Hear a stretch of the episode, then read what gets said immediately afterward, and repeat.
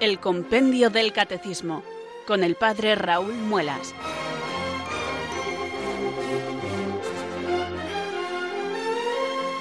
Muy buenas tardes, queridos oyentes de Radio María. Son las cuatro, las tres en Canarias.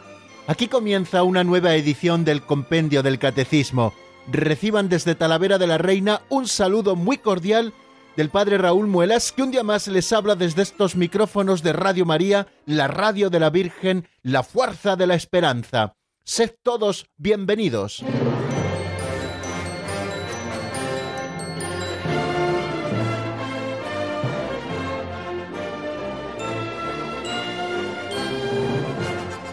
Aquí estamos, queridos amigos, un día más dispuestos y preparados para cumplir nuestro cometido, este que nos encomienda en las tardes de lunes a viernes, de 4 a 5 de la tarde en la península, de 3 a 4 en Canarias, Radio María, la de abrir juntos el compendio del catecismo y buscar en él con toda ilusión la doctrina católica, esa doctrina que contiene la verdad, la verdad de la fe que la Iglesia ha recibido y que abre para nosotros en estos subsidios tan fantásticos como son el Catecismo Mayor de la Iglesia o como es este nuestro libro de texto que es un resumen, un compendio, como su mismo nombre indica, de toda la doctrina católica contenida en ese otro libro del 1992 que nos regaló San Juan Pablo II titulado así como les he dicho, Catecismo de la Iglesia Católica y que nosotros para diferenciarlo del libro de texto que nosotros utilizamos le solemos llamar catecismo mayor. Eh, no es que reciba técnicamente este nombre, sino que es el nombre que nosotros utilizamos de alguna manera para no confundirnos con este otro catecismo, que es el compendio, que es el resumen, que es el que nosotros utilizamos. Nuestro libro de texto tiene un sistema pedagógico distinto del Catecismo Mayor de la Iglesia, porque aunque tiene la misma estructura que el Catecismo Mayor y los mismos contenidos resumidos, nos los presenta siempre a través de preguntas y respuestas como los catecismos clásicos de la Iglesia. De manera que esas preguntas se van concadenando unas a otras y asimismo las respuestas y como que no quiere la cosa, poquito a poco vamos avanzando en el estudio de la doctrina. Así lo hacemos cada tarde aquí en el compendio y fíjense bien porque llevamos 122 programas con el de hoy, estoy excluyendo las reposiciones que hemos hecho en estos días previos, 122 programas, y estamos a punto ya de comenzar el número 167 del compendio del catecismo. Luego, poquito a poco, vamos avanzando, sin entretenernos demasiado, pero tampoco sin detenernos, o sea, sin prisa, pero sin pausa, como dice el refrán. Pues eso es lo que nosotros vamos haciendo para comprender mejor el mensaje de la fe, la doctrina católica contenida en este libro. Pero antes de comenzar con el estudio ya saben que rezamos juntos. Y no porque sea un adorno muy bonito para comenzar, no, no, es mucho más importante que todo eso. Es porque necesitamos la asistencia del Espíritu Santo para poder llevar adelante este cometido del estudio de la doctrina. Para poder conocer mejor a Dios, Dios mismo nos lo tiene que revelar. ¿Y qué mejor manera de pedírselo que invocando al Espíritu Santo para que venga sobre nosotros él es el Espíritu Santo el que nos lo enseñará todo, dice Jesucristo. Pues vamos a invocarle para que venga sobre nosotros, para que sea Él quien nos lo enseñe todo. Y lo hacemos con esta oración de cada día. Ven Espíritu Santo, llena los corazones de tus fieles y enciende en ellos el fuego de tu amor. Envía tu Espíritu, Señor, y todo será creado y renovarás la faz de la tierra. Oh Dios, que llenaste los corazones de tus fieles con la luz del Espíritu Santo, concédenos que guiados por el mismo Espíritu, sintamos con rectitud y gocemos siempre de tu consuelo. Por Jesucristo nuestro Señor. Amén.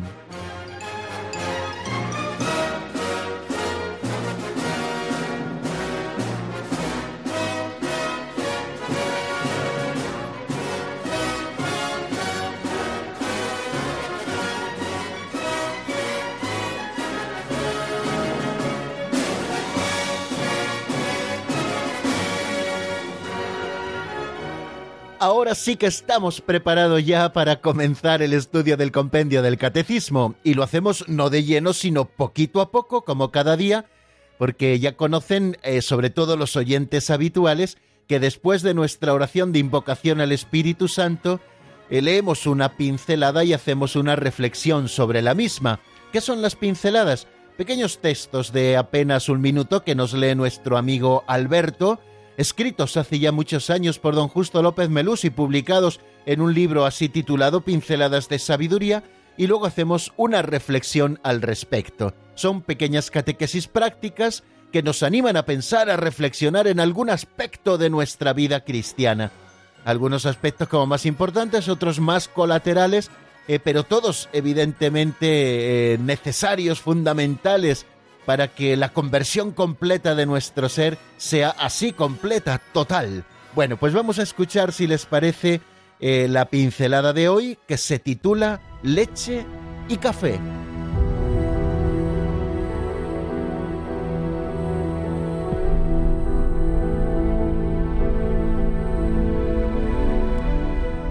Leche y café. Era invierno. Mi mujer, mis padres y yo quedamos atrapados por una gran nevada en la casa de campo. Teníamos comida, pero ni un grano de café. Pero peor sería la situación de mis vecinos con siete hijos, que no tenían vaca y, por tanto, no tendrían leche. Llené de leche un tarro de ocho litros y me dirigí hacia su vivienda. A mitad de camino me encontré con el vecino, que venía a nuestra casa con un paquete de café.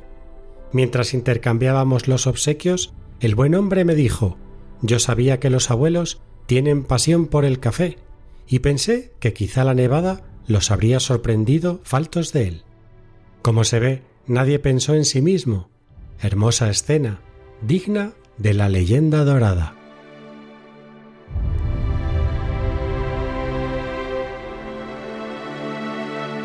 Hace unas semanas, queridos amigos, les comenté en este mismo foro que a propósito de las pinceladas trataríamos de invitar a algún sacerdote amigo para que fuera él el que nos hiciera la reflexión. Y bueno, poquito a poco vamos a comenzar a invitar a otros autores para que comenten las pinceladas de sabiduría, para que nos hagan esa reflexión sobre algún aspecto práctico de los que nos presentan las pinceladas. Hoy va a ser el primer día he invitado al padre Roberto de Tapia García, que es un sacerdote eh, joven, claro que sí, porque es más joven que yo, compañero mío en la Basílica de Nuestra Señora del Prado, un sacerdote fantástico al que ustedes van a escuchar en este momento con la reflexión que nos ofrece a propósito de esta pincelada que les recuerdo se titula Leche y Café. Muy queridos amigos de Radio María, no hay nada en nuestra vida que no sirva para bien. Y no hay nada que hagamos que quede indiferente, ni para Dios ni para el mundo. Dios de todo saca bienes, más aún es como si Dios todo lo equilibrara. Quiere equilibrar el mal del mundo haciendo bien, equilibrar las cosas malas de la tierra, nuestros pecados, con virtudes. Pensemos, por ejemplo, cuánta gente se olvida de Dios, cuánta gente ofende a Dios, y Dios, como queriendo dar la vuelta a esta situación, promueve que haya santos, gente virtuosa, monjas de clausura, personas que nos recuerdan cuánto nos ama Dios. De nuestros pecados quiere el Señor sacar misericordia. Así es Dios, quiere sacar bienes de todo aquello que hacemos. Y en esta pincelada que acabamos de oír, en las que se nos muestra la generosidad que uno no quiere hacer y sin embargo hace, es un reflejo de lo que hace Dios con todos nosotros cada pecado que tenemos, Dios es más misericordioso y no hay puntada sin hilo en nuestra vida cristiana. Uno reza y no sabe dónde irán a parar las oraciones. Eso lo sabe el Señor. Cuando lleguemos delante de la presencia de Dios en el cielo y se abra el libro de la vida y salgan a relucir todas las obras buenas que hayamos hecho, nos daremos cuenta de cuántas guerras se han acabado o no han empezado por aquella oración, por aquel sacrificio, por aquella obra buena que ofrecimos a Dios. ¿Cuántos matrimonios habrán arreglado? ¿Cuánta gente iba a hacer una obra mala y se detuvo en el último momento, movido por, por no sé, porque su corazón se lo decía en ese momento? Y es el Señor, es el Señor el que se sirve de todo lo que hacemos para hacer el bien. ¿Cuántos pecados cometemos y no son sin ocasión de misericordia del Señor?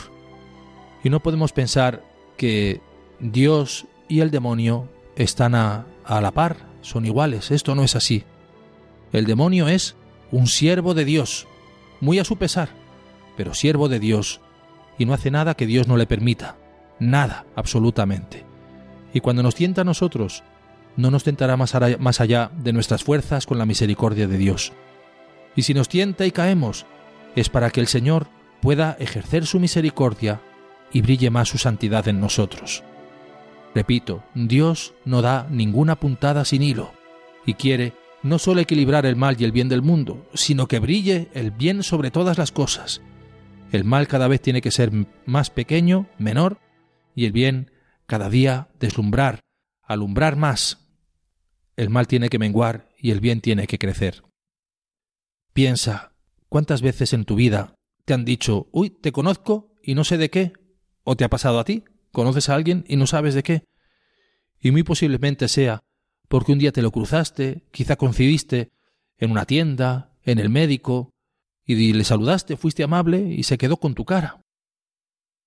Y quizá aquel saludo o aquella obra buena que hiciste fue el comienzo de una buena relación. Así es, todo lo que uno hace casi sin pensar en las consecuencias, de Dios todo se sirve para hacerlo bien, para hacer buenas consecuencias. No niegues el saludo a nadie, piensa aquella limosna que puedes dar, esa oración que puedes hacer, esa amabilidad, esa sonrisa, esa visita. Todo eso cuaja, cuaja, y Dios no lleva un cuaderno que luego escribe y tira. A Dios nada se le escapa. Dios lleva buena cuenta de todas tus obras. Haz el bien, haz el bien, que te vendrá de vuelta multiplicado, que Dios nuestro Señor no se deja ganar en generosidad. Nadie te ama más que Dios. Ama un poco, y el Señor te mostrará su infinita misericordia.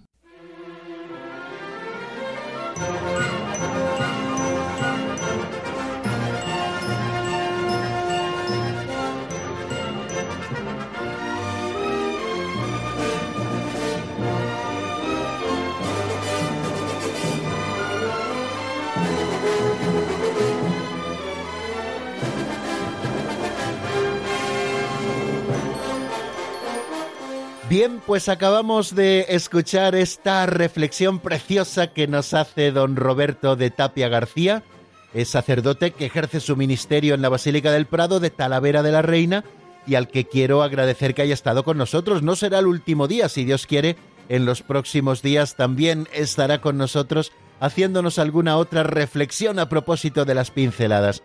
Y después de él vendrán también otros sacerdotes, también algunos laicos, también algunos religiosos, a los que iremos invitando de vez en cuando para que nos ayuden con sus reflexiones a propósito de lo que nos ofrecen las pinceladas. Bien, pues hoy abrimos eh, una nueva brecha fantástica en nuestro programa que espero que dé mucho fruto eh, a nuestros oyentes. Así lo espero, queridos amigos. Bueno, y damos el salto al siguiente espacio dentro de nuestro programa, que es el repaso de lo que vimos en nuestro último programa, que fue el del día de ayer. Ya saben que ah, solemos hacer repaso de lo visto, y no para entretenernos, sino para afianzar un poquito y repasar lo que hemos visto, y que esas ideas, pues al volverlas a oír, aunque sea de una manera más resumida, pues se fijen un poquito más en nuestra memoria y vayan formando parte de ese patrimonio. Como muchas de las cosas que aquí decimos ya son cosas sabidas, al volverlas a escuchar, al refrescarlas de nuevo, pues qué duda cabe de que se van fijando mejor en nuestra memoria y las tenemos en cuenta, claro que sí, a la hora de creer. Bueno, ayer estuvimos eh, viendo el número 166 en nuestro avance. Primero hicimos un amplio resumen de todo lo visto, sobre todo eh, de ese punto en el que nos encontramos, que les recuerdo que es el artículo del Credo de los Apóstoles que dice creo en la Santa Iglesia Católica, estuvimos repasando un poco todo lo visto a propósito de este artículo de la fe. Y también, queridos amigos, nos centramos un poquito más en esas notas o elementos esenciales de la Iglesia, que es una santa católica y apostólica, cuatro notas que en la verdadera Iglesia de Jesucristo han de darse juntas Recordamos así a grandes rasgos lo que significa que la Iglesia es una y también recordamos así a grandes rasgos lo que significa que la Iglesia es santa. Ese número, el 165, fue el último que vimos en nuestro programa anterior a la Semana Santa y en el que dejamos de caminar en el avance de la doctrina católica contenida en el compendio. Bueno, pues repasamos lo que significa que la Iglesia es santa y ayer empezamos a estudiar esa otra nota de la Iglesia que dice que la Iglesia es católica. Y empezamos a estudiar esta nota con el número 166, que es el primero de ellos, y que nos abre un poco el panorama de esta nota de que la Iglesia es católica. Le dedicaremos varios días a la explicación. ¿Por qué decimos que la Iglesia es católica? Se pregunta el 166 que ya estuvimos viendo ayer. Y contesta lo siguiente, la Iglesia es católica, es decir, universal, en cuanto en ella Cristo está presente. Allí donde está Cristo Jesús está la Iglesia católica. Son palabras de San Ignacio de Antioquía. La Iglesia anuncia la totalidad y la integridad de la fe, lleva en sí y administra la plenitud de los medios de salvación, y es enviada en misión a todos los pueblos pertenecientes a cualquier tiempo o cultura. Bien, esta es la explicación que da el número 166 de manera muy resumida a por qué decimos que la Iglesia es católica. Como han podido comprobar, lo primero que hace este número es definirnos lo que significa propiamente la palabra católica. Y para ello, pues se va a su significado etimológico, la palabra católicos, que esta es la palabra griega de la que luego viene católicus en latín y de la que luego viene católico en castellano o católico en italiano o catholique en francés. Como ven es casi una misma palabra la que era proveniente del griego, que consta de dos términos, por una parte kata, que significa según, y por otra parte holos, que significa todo, según el todo, eso es lo que significa, es decir, universal, universal. La palabra católica eh, significa universal. Y esto lo tenemos que entender, ayer lo estuvimos explicando detenidamente, en un doble sentido. Tenemos que entender la palabra católica, según la totalidad, según la integridad, es decir, universal, en un doble sentido. Decimos que la Iglesia es católica en un doble sentido. Eh, la primera es eh, porque Cristo está presente en ella. Y nos basábamos en esa frase que cita el propio compendio del Catecismo de San Ignacio de Antioquía a la iglesia de Esmirna. Allí donde está Cristo Jesús está la iglesia católica. Decíamos que quizá en la literatura cristiana esta sea la primera vez que aparece reflejada eh, la iglesia catalogada como católica no es porque no lo fuera antes, sino porque en la literatura en algún momento primero aparece. Esta carta puede ser aproximadamente del año 110, de principios del siglo II, y ya aparece la Iglesia catalogada como católica. Eso quiere decir que ya antes se la consideraba así, por supuesto. Una cosa no aparece cuando aparece escrita, sobre todo en esta época, sino que cuando aparece escrita es porque ya estaba así en la consideración de los que lo vivían. Pues allí donde está Cristo Jesús está la Iglesia católica. Es católica la Iglesia porque Cristo está presente en ella y en ella subsiste la plenitud del cuerpo de Cristo unido a su cabeza. Quiere decir, la cabeza es la que transmite esta plenitud al cuerpo de Cristo. Y esto implica que la Iglesia recibe de Cristo la plenitud de los medios de salvación que Él ha querido y que son la confesión de la fe recta y completa, la vida sacramental íntegra y el ministerio ordenado en la sucesión apostólica. La Iglesia en este sentido, nos dice el Catecismo Mayor, en este sentido fundamental, era católica ya el día de Pentecostés. Y fijaros que no estaba todavía extendida por el mundo, sino que estaba únicamente eh, limitada a Jerusalén, puesto que allí estaban los que habían recibido el Espíritu Santo la comunidad naciente de la Iglesia, los apóstoles, María y pocos más, bueno, pues allí estaba, pues en este sentido ya era católica, porque tenía la confesión de la fe recta y completa, la verdad de la fe se contenía en aquel grupo que era la Iglesia naciente, y la interpretaban la fe de una manera verdadera y además de una manera completa la tenían completamente, segundo la vida sacramental íntegra y también el ministerio ordenado en la sucesión apostólica. Bueno, pues desde el día de Pentecostés hasta el final de los tiempos, hasta el día de la parusía, en este sentido fundamental, la Iglesia es católica. Y así nos lo dice el compendio del catecismo cuando nos dice la Iglesia anuncia la totalidad e integridad de la fe, como hemos visto, porque ella la posee, porque ella la ha recibido, ella ha recibido el depósito de la fe y además tiene el carisma del magisterio en sus pastores para que la presenten en la verdad y la escudriñen y la vayan partiendo así como si fuera un buen pan para los fieles.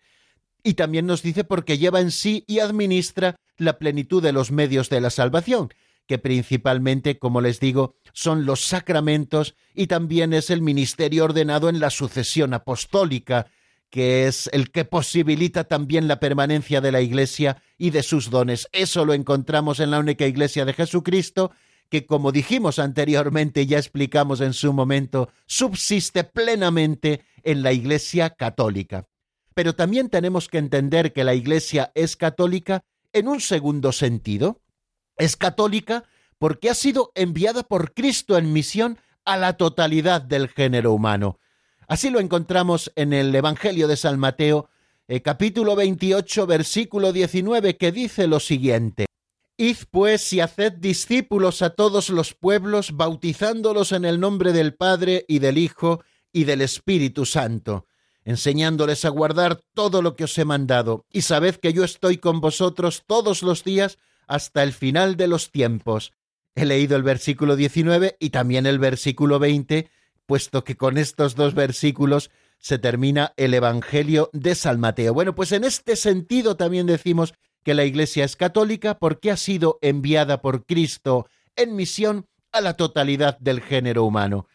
Lo expresa Lumen Gentium de una manera muy bonita y con esto termino diciendo que todos los hombres están invitados al pueblo de Dios por eso este pueblo uno y único ha de extenderse por todo el mundo a través de todos los siglos, para que así se cumpla el designio de Dios, que en el principio creó una única naturaleza humana y decidió reunir a sus hijos dispersos.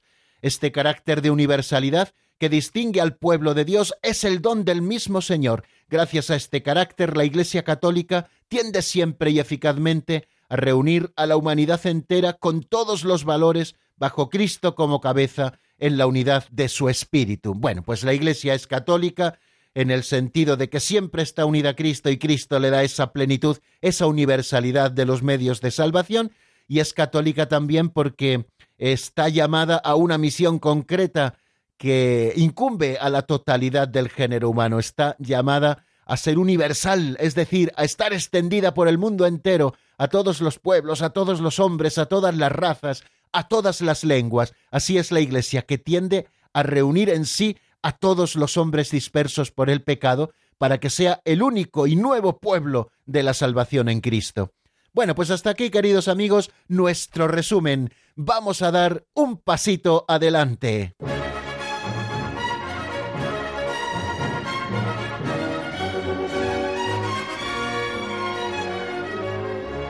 Están escuchando el Compendio del Catecismo con el Padre Raúl Muelas.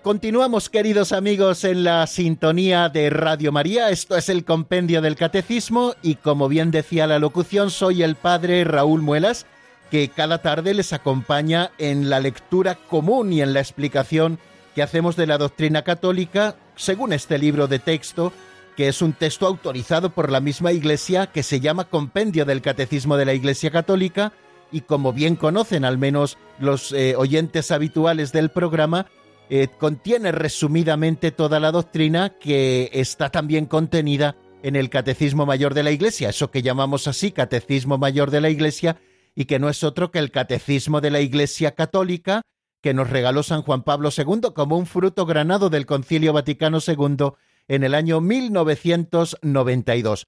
Seguimos estudiando la catolicidad de la Iglesia, puesto que en esa nota esencial de la Iglesia estamos, de la única Iglesia de Jesucristo, que recuerden es una santa católica y apostólica. ¿Qué significa que la Iglesia es católica? Ya nos hemos ido acercando, ayer lo hacíamos y hoy lo hemos repasado con el número 166 y hoy nos encontramos con un nuevo número que nos habla de esto, el número 167, que se pregunta, ¿es católica la iglesia particular?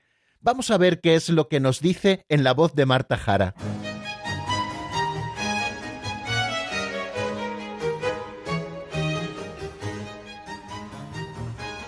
Número 167. ¿Es católica la iglesia particular? Es católica toda iglesia particular, esto es, la diócesis y la eparquía, formada por la comunidad de los cristianos que están en comunión en la fe y en los sacramentos, con su obispo ordenado en la sucesión apostólica y con la Iglesia de Roma que preside en la caridad.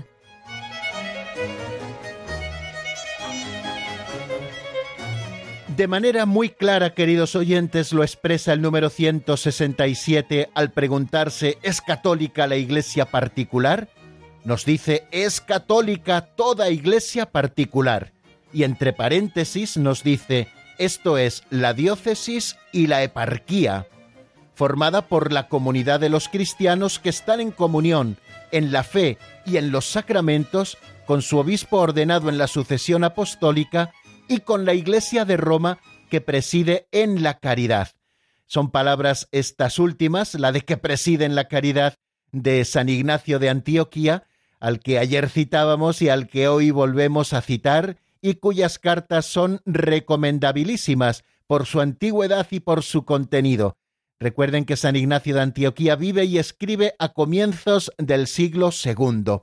Bueno, pues nos dice el compendio del Catecismo que la Iglesia particular es siempre católica, no porque esté circunscrita a un territorio por pequeño que sea, deja de ser universal, es decir, católica, sino que la Iglesia católica se realiza también en las iglesias particulares. ¿Qué entendemos por iglesia particular? ¿Una parroquia es una iglesia particular técnicamente hablando? No. Eh, nos lo dice muy claro el compendio del catecismo. Al hablar de iglesia particular, se está refiriendo a las diócesis en las iglesias de tradición eh, occidental, por ejemplo, la iglesia latina en la que nosotros vivimos, o las eparquías en las iglesias de tradición oriental. Las eparquías y las diócesis son las iglesias particulares y también las asimiladas a ellas, como en algún momento de esta explicación eh, nos detendremos en algún momento cuáles son esas otras iglesias particulares que están equiparadas a, a una diócesis o a una eparquía, pero que propiamente no lo son por el grado de implantación que la iglesia tiene en determinados territorios, etc. Pero bueno, vamos primero a definir lo que es una iglesia particular. Una iglesia particular es una porción del pueblo de Dios, bajo la guía del obispo, con la cooperación del presbiterio en la cual y desde la cual existe la Iglesia Católica una y universal. Nosotros no podemos entender la Iglesia Universal como el conjunto de todas las diócesis y entender las diócesis o las eparquías como si fueran pequeños territorios que, sumando todos estos territorios, dan lugar a la Iglesia Universal. Efectivamente, sumando todos los territorios y todos los cristianos, vemos el conjunto de lo que es la Iglesia en el mundo. Pero la Iglesia universal se realiza en cada una de esas iglesias particulares, de esas porciones del pueblo de Dios que están encomendadas a un pastor propio, que es el obispo, que este obispo tiene la cooperación de unos presbíteros para el gobierno y guiar a esa porción del pueblo de Dios, y en la cual, en esa porción del pueblo de Dios y desde la cual existe la Iglesia Católica una y universal. Por lo tanto, tenemos que tener muy claro que la Iglesia Universal no es el resultado de la suma de las iglesias particulares, sino que es una realidad temporal y ontológicamente previa a las iglesias particulares. Por tanto, una iglesia particular así entre nosotros, en nuestra España, por ejemplo, pues sería la diócesis de Toledo, que es desde la que yo les estoy hablando, o la diócesis de Palencia, o la diócesis de Valencia, o la diócesis de San Sebastián, o la diócesis de Lugo, o la diócesis de Astorga, o la diócesis de Coria Cáceres, o la diócesis de Segorbe Castellón, o la diócesis de Orihuela Alicante, y así podríamos ir diciendo cada una de las diócesis españolas. Todas estas a las que me estoy refiriendo en este momento a modo de ejemplo, podríamos decirlas de todos los lugares desde las que ustedes nos escuchan, todas estas son diócesis territoriales, es decir, que están circunscritas a un territorio. También en España tenemos una diócesis que no es territorial, sino que es una diócesis que llamamos personal. Es una porción del pueblo de Dios, pero no circunscrita a un territorio, sino circunscrita a una categoría de personas. Es la diócesis castrense, la archidiócesis castrense. Está encomendada a un obispo, tiene un presbiterio y tiene unos fieles que en este caso no pertenecen a ella en razón de un territorio, sino que pertenecen a ella en razón de un oficio, que es el oficio militar. Y la Iglesia, para cuidar y conducir mejor al pueblo de Dios, pues ha creído conveniente crear una diócesis personal, en este caso para los militares, ¿no? Pero normalmente en España, salvo este caso, las demás diócesis son eh, territoriales. Bien, ¿qué es una diócesis? Es, por lo tanto, repetimos, una porción del pueblo de Dios cuyo cuidado pastoral se encomienda al obispo con la cooperación de su presbiterio, de manera que unida a su pastor y congregada por él en el Espíritu Santo, mediante el Evangelio y la Eucaristía, constituya una iglesia particular en la cual verdaderamente está presente y actúa la Iglesia de Cristo, una santa católica y apostólica. Quiere decir que la Iglesia universal se realiza en cada iglesia particular, o sea que quitémonos de la cabeza eh, esa concepción matemática de la Iglesia Universal como la suma de todas las iglesias particulares, porque la Iglesia Universal se realiza también en cada iglesia particular que tiene un obispo como cabeza, como pastor propio que la conduce, que tiene un presbiterio que ayuda al obispo en la guía y en la santificación y en la predicación al pueblo de Dios, que es convocada esta iglesia particular por el Evangelio, que celebra la Eucaristía, que tiene en sí también los carismas. Bueno, esto es lo que llamamos iglesia particular. Las parroquias, por ejemplo, pues las parroquias pertenecen a una iglesia particular. Los conventos, pues también pertenecen, están dentro de una iglesia particular. O sea que llamamos iglesia particular así de manera paradigmática en la iglesia latina a las diócesis y en las iglesias de tradición oriental, también católicas, pues a las eparquías. Un eparca es el obispo de una diócesis de rito oriental, que se llama no diócesis sino eparquía.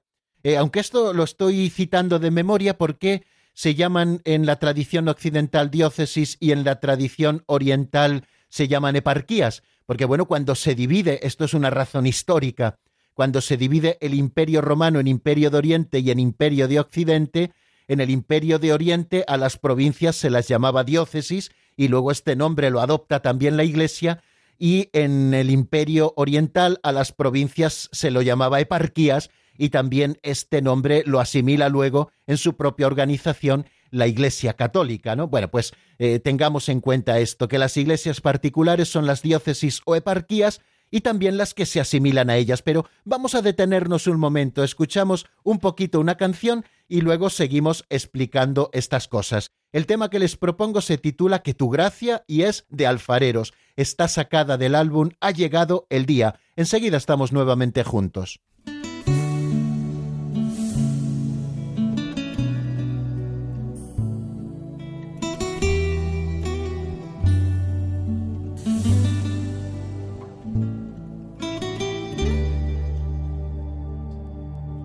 Persigues con tu amor, amado mío, por un vasto río de misericordia. Ese corazón que late desde siempre, resonando fuerte como la aurora. Me resigno simplemente a tus mandatos. El candor de tus palabras me devora. El murmullo cuando dices que me amas. Ya no aguanto el alma, se me desparrama. Que tu gracia se me adentre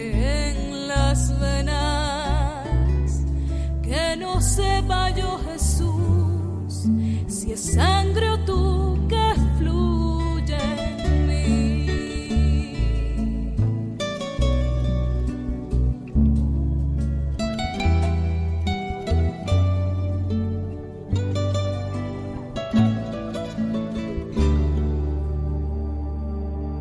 En tus manos pongo yo la vida entera mi cuerpo siento ya la primavera, germinando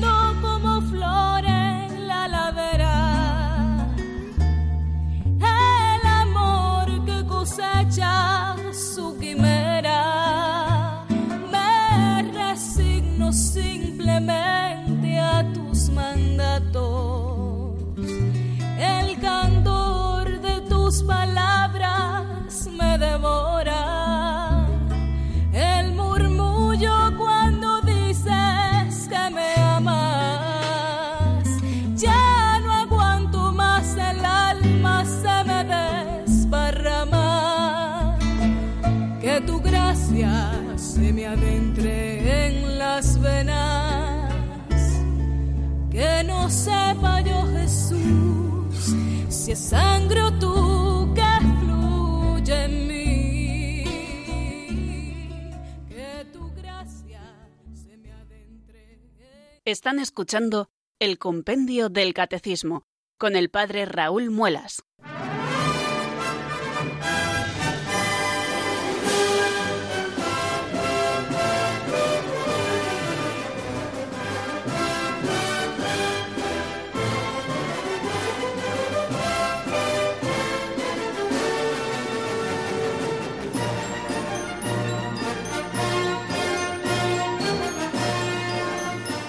A propósito de lo que hemos estado diciendo antes de la canción, permítanme que les lea o que comparta con ustedes un par de textos de la Constitución dogmática sobre la Iglesia Lumen Gentium del Concilio Vaticano II, que creo que aclara bien esto que trata de explicarnos el compendio, que la Iglesia Universal se realiza desde y en cada iglesia particular.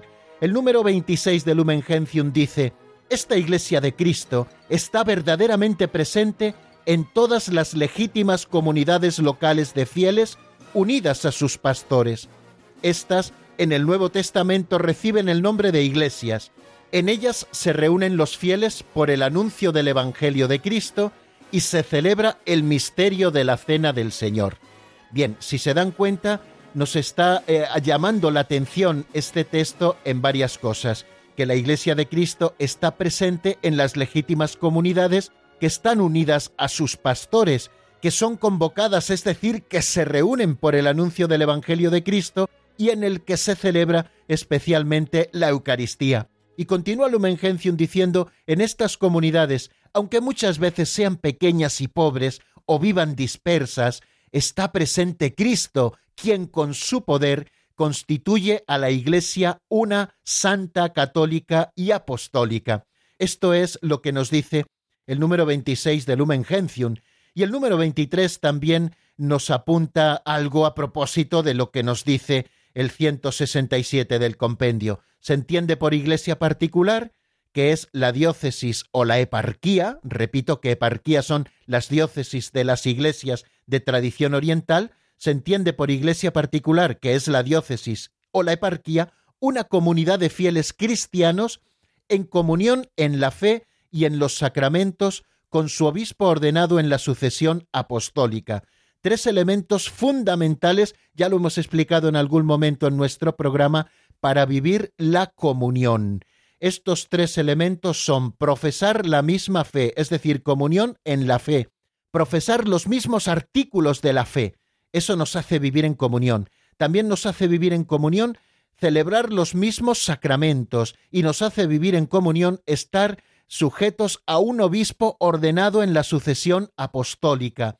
Es decir, la sucesión apostólica es importantísima para la subsistencia de la única Iglesia de Jesucristo, puesto que mm, el Señor, como les dije, y así simplificando, ordenó a los apóstoles, estos a sus sucesores, estos a sus sucesores, y así sin romperse la cadena, ha llegado hasta nuestros días. Estas iglesias particulares, continúa diciendo el número 23, están formadas a imagen de la Iglesia Universal.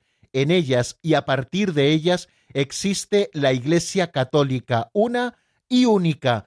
Importantísimas estas apreciaciones que de una manera muy certera nos hace Lumen Gentium en el número 23 y que nosotros estamos sacando a relucir a propósito del número 167 del compendio del Catecismo. ¿Es católica la Iglesia particular? Por lo tanto, nuestra vinculación a una iglesia particular, a nuestra diócesis concreta, ya sea diócesis personal, como el caso del arzobispado castrense, o ya sean diócesis territoriales, como en el caso de las demás diócesis que existen en España, en nuestra vinculación a una iglesia particular nos hace pertenecer a la Iglesia católica, a la Iglesia universal, porque vivimos en comunión por tener una misma fe, unos mismos sacramentos, un pastor ordenado en la sucesión apostólica con el que colaboran unos presbíteros, un presbiterio en cada diócesis, unos carismas que se realizan para la construcción de la Iglesia todo esto nos hace vivir la Iglesia Universal en nuestras iglesias particulares. Creo que es importantísimo que esto lo tengamos a la vista. Y también eso último que nos dice el número 167 del compendio, que es el que estamos estudiando esta tarde. Vivir en comunión en la fe, en los sacramentos, con su obispo ordenado en la sucesión apostólica, y pone como final y con la Iglesia de Roma, que preside en la caridad. Eh, fijaros qué importante es vivir en comunión con la Iglesia de Roma, que es la diócesis del sucesor de Pedro, del Papa. Las iglesias particulares son plenamente católicas gracias a la comunión con una de ellas, que es la Iglesia de Roma, que preside en la caridad, como nos dice San Ignacio de Antioquía en su carta a los romanos. Fijaros eh, cómo lo explica también San Ireneo, porque con esta iglesia, con la de Roma, en razón de su origen más excelente, puesto que es la diócesis del sucesor de Pedro, porque con esta iglesia en razón de su origen más excelente debe necesariamente acomodarse toda iglesia, es decir, los fieles de todas partes. En efecto, nos dice San Máximo el Confesor, desde la venida a nosotros del Verbo encarnado, todas las iglesias cristianas de todas partes han tenido y tienen a la gran iglesia que está aquí en Roma como única base y fundamento, porque según las mismas promesas del Salvador, las puertas del infierno no han prevalecido jamás contra ella. Nos hace, por tanto, miembros de la Iglesia Universal vivir en comunión, con una misma fe, unos mismos sacramentos, un obispo ordenado en la sucesión apostólica y estando en comunión también con la Iglesia de Roma, la Iglesia del Santo Padre, lo que solemos decir vivir en comunión con el Papa. Bien, por no seguir avanzando y por darles también algunos datos sencillos, les diré que la organización así paradigmática en la Iglesia es la de las diócesis o las eparquías en las iglesias de tradición oriental, pero existen también otras iglesias particulares como pueden ser, por ejemplo, la prelatura territorial o la abadía territorial. Una prelatura territorial o una abadía territorial es una determinada porción del pueblo de Dios, delimitada territorialmente, cuya atención se encomienda por especiales circunstancias a un prelado o a un abad que la rige como su pastor propio al modo del ordinario diocesano. Este prelado y este abad territorial gobiernan su circunscripción con potestad propia, pero con jurisdicción cuasi episcopal, ya que no corresponde a la naturaleza de estas circunscripciones la plena capitalidad episcopal propia de la diócesis. Ordinariamente, el prelado territorial es consagrado obispo.